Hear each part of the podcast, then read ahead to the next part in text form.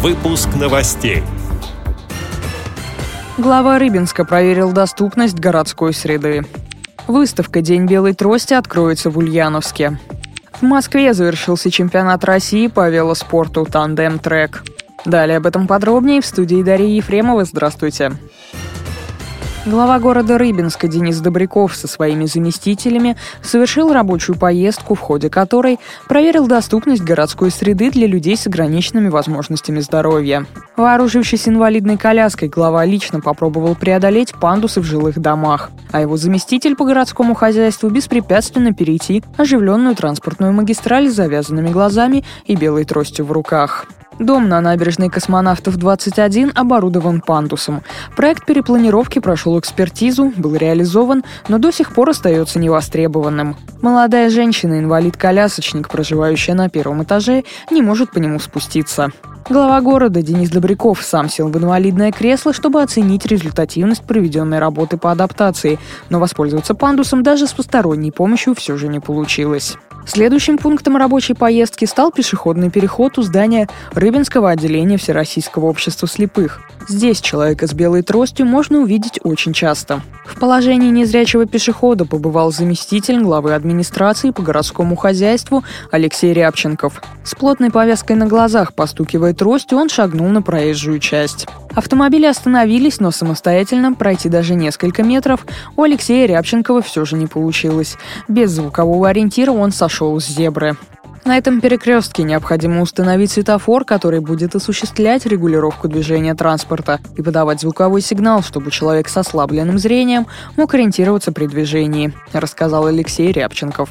В Рыбинске только один пешеходный переход оборудован светофором со звуковым сигналом. Мы сегодня говорим о проблеме, которая актуальна не только в Рыбинске, а во всей стране. При адаптации городской среды для людей с ограниченными возможностями здоровья мы руководствуемся нормами и правилами технической документации, не спрашивая инвалидов, подходит им это или нет. Повторять прошлые ошибки нельзя, поделился впечатлениями Денис Добряков. Итогом поездки станет пересмотр требований к организации условий для свободного передвижения инвалидов. Нельзя подходить к проблеме формально. Мы будем разбираться в каждом вопросе с каждым конкретным случаем. Наши следующие шаги будут нацелены на поиск и воплощение решений, которые будут работать, принесут пользу конкретному человеку с ограниченными возможностями здоровья, подчеркнул глава города. Выставка «День белой трости» откроется в Ульяновске 14 октября в Музее симбирской типографии. День белой трости по инициативе Международной Федерации слепых отмечается с 1970 года ежегодно 15 октября. Это не праздник, это своеобразный знак беды, напоминающий обществу о существовании рядом людей с повышенными потребностями, о помощи и о солидарности. Белая трость – это не только символ незрячих людей, это их инструмент, их глаза. Как отмечают организаторы, музей-заповедник Родины имени Ленина на протяжении многих лет проводит планомерную работу по организации комфортной и доступной среды для особой категории своих посетителей – людей с ограниченными возможностями здоровья и людей, оказавшихся в трудной жизненной ситуации. Под девизом «Музей без барьеров» прошло не одно мероприятие – мастер-классы, квесты, вернисажи и знакомство с выставками. В числе них и открытие новой выставки. Здесь будут представлены книги из фонда Ульяновской областной специальной библиотеки для слепых, а также тактильные книжки-малышки из детской библиотеки номер 27 имени Михалкова. Выставка продлится до 15 ноября. В Москве завершился чемпионат России по велоспорту «Тандем-трек».